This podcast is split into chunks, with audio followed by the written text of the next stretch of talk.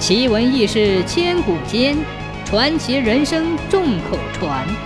千古奇谈。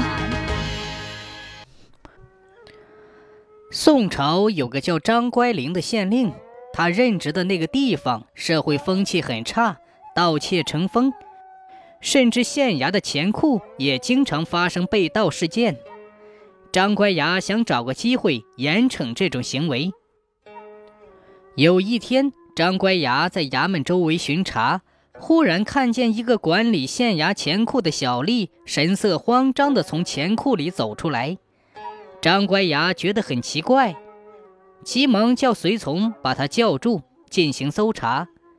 结果在小吏的头巾里搜到一枚铜钱。在张乖牙的盘问下，小吏搪塞不过去，只好承认铜钱是从钱库里偷来的。张乖牙把库吏押回大堂审讯，问他从钱库里一共偷了多少钱。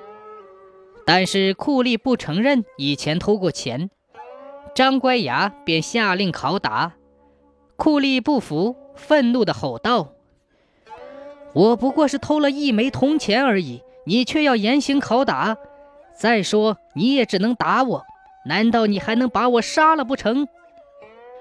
张乖牙看小丽竟然这样顶撞自己，十分震怒。